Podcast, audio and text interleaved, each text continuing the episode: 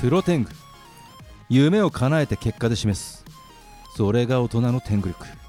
メンバーあっと青天狗激赤天狗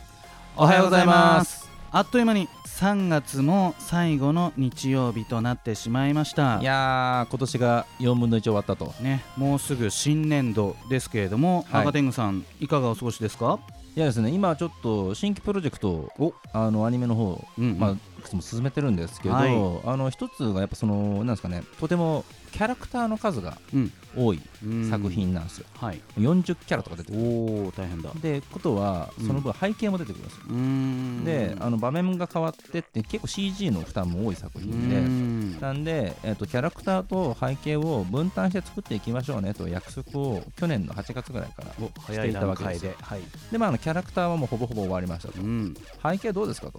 うんいう状態でですね、はい確認したところ、うんあのーやっていませんでしたとあらというのが最近発覚しましてあらららららこれ何やってたんですかっていうのはこれ 怖いあの怖い他社なんですけ ど赤手がブチ切れで初めてですこれね本当にに40キャラの背景が1個もない背景が一個もないわけではないんですけあどいくつかあるあのー、なんですかね、40%がですね、完成率でいうと、ごめんなさいあのちょっと素人的な質問なんですけど背景っていうのはどういうことですかキャラクターの後ろにある背景っていうのあーはそうですあの何なんです要かはあのカメラを、うんじゃあ、実写の人だとすると、はいタレントさん来ますよね、うんうんセットがないんですよ、あー場面がない、後ろに、ここで撮りましょうっていう、ブル後ろーのバックみたいな感じ何もないですはいキ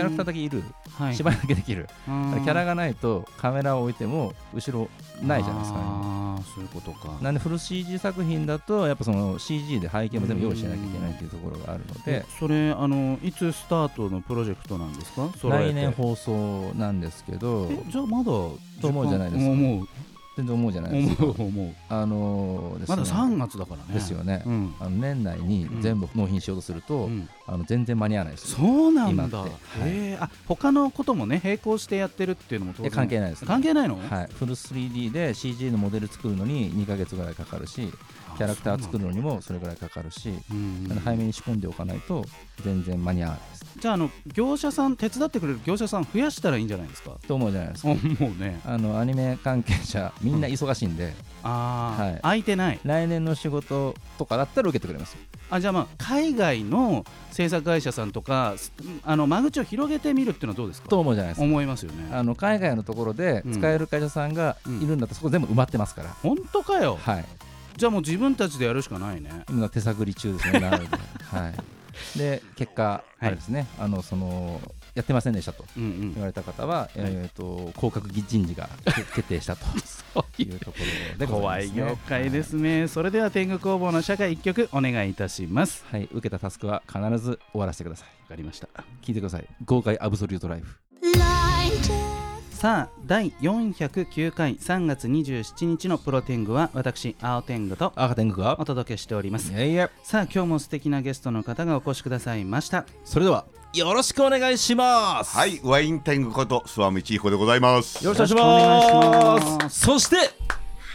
アニマル天狗こと新井静香です。よろしくお願いしま。ますす、えー先週先々週出ていただいたお二人が今日は共演ということで、はい改めまして諏訪道彦さん自己紹介簡単にお願いしてもよろしいでしょうか、はい、えー、テレビアニメを作って36年ぐらいですね。うんえー、今は ITV ネクストレというところでアニメ企画プロデューサーをやっております諏訪道彦と申します。ありがありがとうございますおで願いはします新井さん改めましてお願いしますはい、えー声優ナレーターをやっております新井静香です。えー今は、えー毎週土曜日朝5時22分からやっておりますボノボノに出演しております。はい、よろしくお願いします。あのお二人は面識あるんですかあのー、や今やたらありますあね。やたらあるんですねほぼ毎週お会いしてますね。まああのー今コーラスあのまあ素人コーラスなんですけど、ええまあ一応プロの先生が教えてくださるコーラスで、えー私はまあこういう低い声なんで、うんえーかっこいい私はバスでですねこの人は超ソプラノで。はい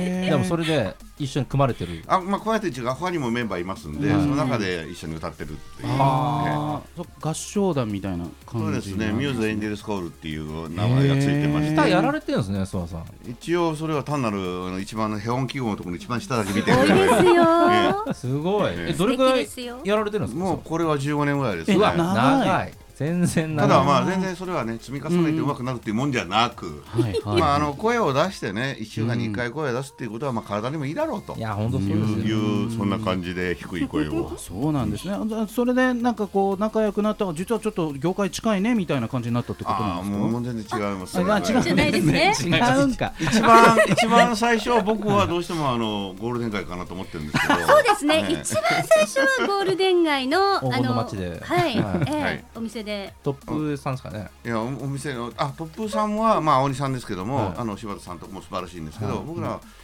れとベルベルジラックかな、ベルジラックですねうんはいまあベルジラックっていう店行ったことあります多分あのこの間のお店がそこかそうなですねあの、はいこまあコナンとかいろんなものが、まあ僕のあのなんちゅうのマーキングみたいなの二がい階っぱのいとこですよねはい 私のあまあシティーハンターとかねブラックジャックとか私のマーキングやってたらもう、まあバンバン貼ってやるっていう一店曲200円で歌えへるーそうですねまああの歌はそこで歌うつもりは全くないんですけど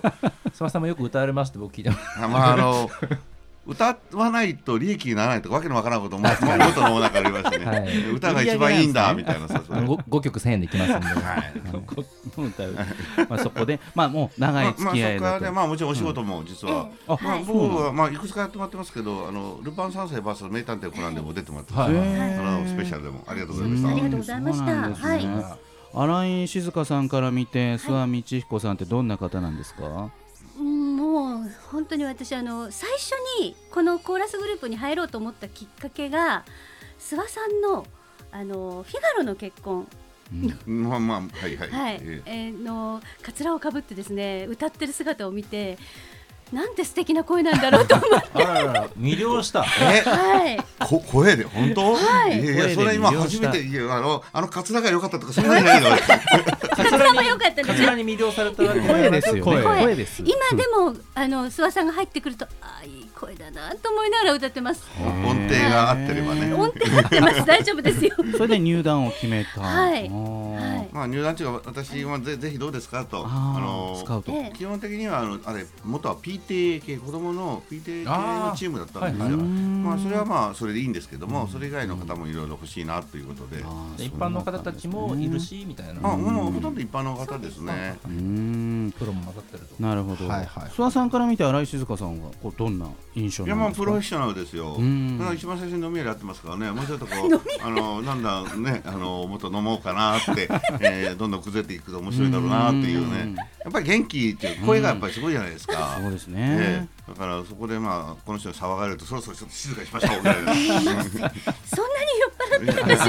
あのその昔はあったような気がしますけどねうんあだいぶ。昔は最近はないですけどね。最近おとなしいですね、うんお酒も弱くなりましたしなるほど強かった時代があったわけです からね。なるでほもど天ね狗名がはいワイン天狗ということで、あーこれはまワインがお好き。あそうですね、この話はいいんですか、僕は結構、あもちろんももちろん僕はあのさっき、まあ、あのせ 先々週に行ったあの 11PM の頃はまだビール人間で、はいビールばっかだったんですよ、うんうんうんビール1日3リットル15年間飲み続 けて、すごいでまあ、結果、尿酸値だっていう話になって、は いでそれで変えたのが、まあ、日本史とかいろいろ見たんですけど、うまあ、漫画で「ソムリエ」っていう漫画があって、それを見へてー、あの稲垣吾郎さんがドラマにする漫画ですけども、んえーそれで、まあ、じゃあワインにしてみようということで。へでまあ、飲むならちゃんと飲むということで、えー一応ソムリエ試験も一応受けてえ。ええすごエいキ。スパートも取りましたので、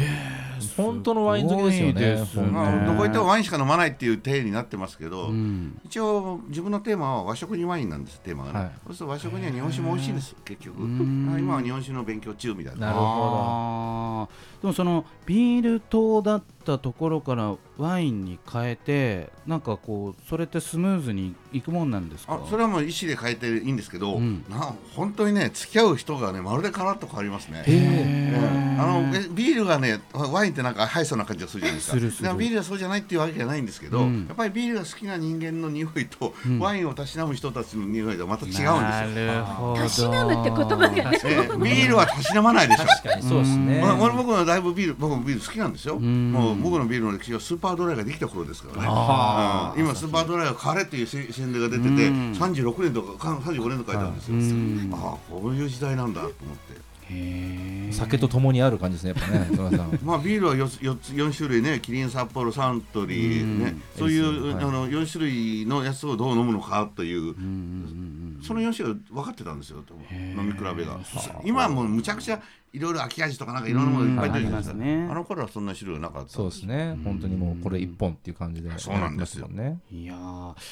なんかあの簡単にバーやるんで来てくださいって言えないほどのなんかあいやいやのぜひハマりっぷりでぶち切れてくだささいバーバーってええお前はワインが分かってない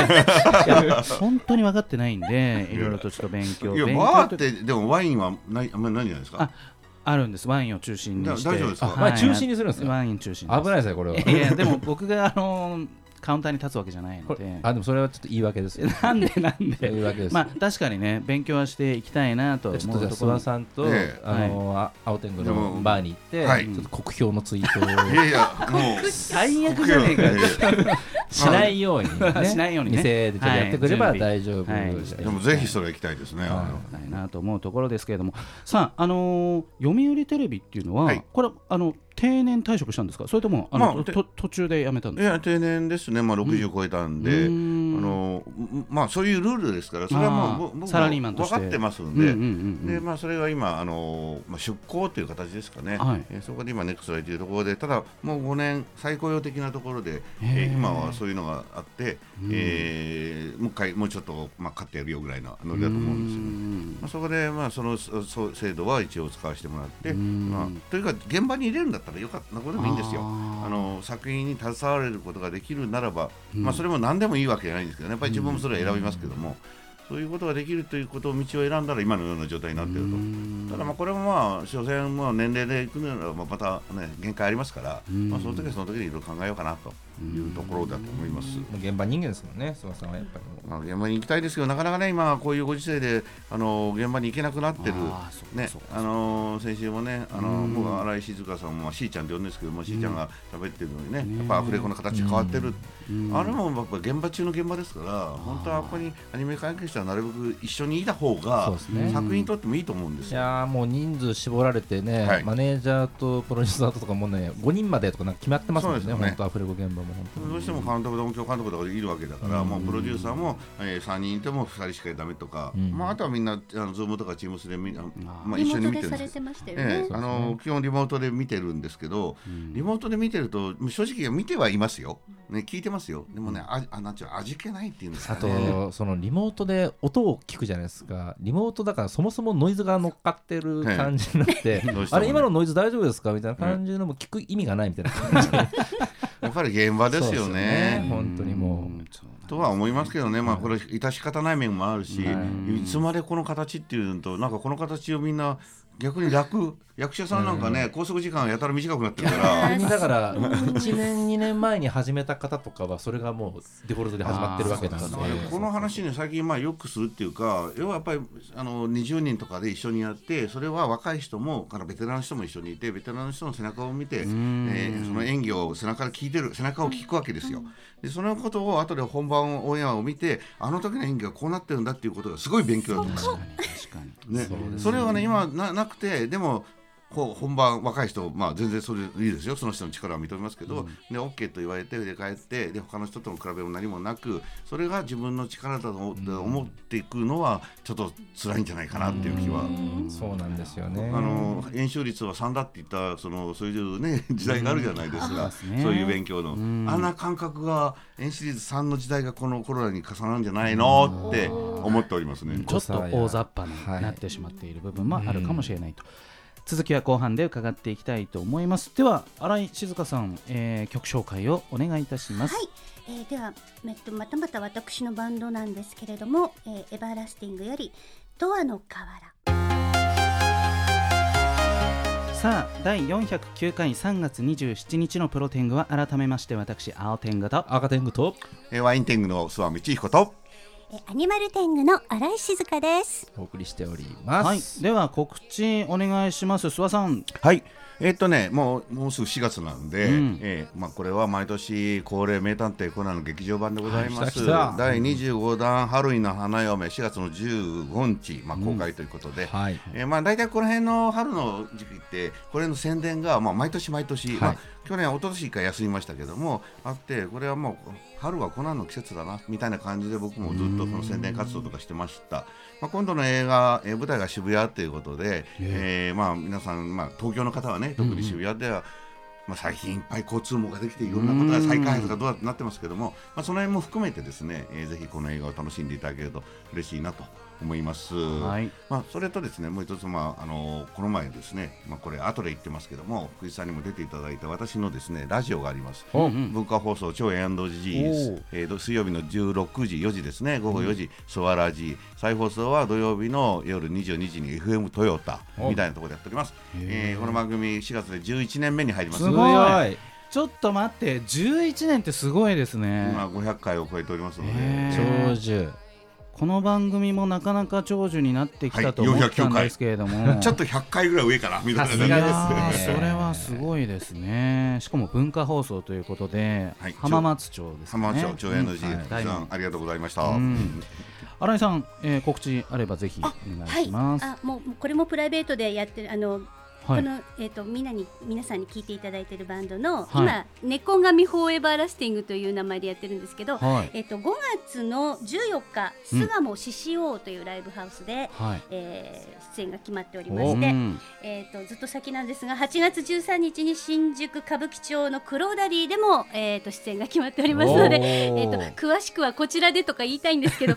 え まあそこはね、はい、 あのーツイッターとかではい広曖がは昧ないな感じで、はいはいはいやっていければと思いますはがい。えーということで、えー後半も、えーワイン天狗こと諏訪道彦さんそしてアニマル天狗こと新井静香さんとお話をしていきたいと思います今ライブハウス、はい結構でもこの3年でなくなりましたよねあの私って私もずっとライブハウス出続けているのでもうなくなっちゃってるのをニュースに聞くたんびにもううん本当にねどうしたら続けてってもらえるか私たちの出る場所がなくなるわけですからうんそうです力をこうなんか貸したいけれどもそうなんかそのターンをもらえずに潰れていってしまったみたいな本当にねもうあの老舗とかうもんこと老舗結構なくなりましたねはい、うんまあできる限りあのーまあ出演ができるときは出演して、でいろんなものを買うとか そういうことしかもうできないじゃないですあか。ーうん本当にねあので場所がなくなるっていうのは結局だからそのまあうん温泉宿とかもそうなんですけど、ん自分の方だと、んあのやっぱそこのだけの業種だけで攻めてこうとするとやっぱそれがそうですね。倒れちゃうともうはいずっとダメになっちゃうので、やっぱ途中でそのなんか運営側がうんちょっとシフトしてね、別の方向にってなればいいんですけどそうなる人めちゃくちゃ稀なんでなかなか難しい、難しい本当ですねところはありますね。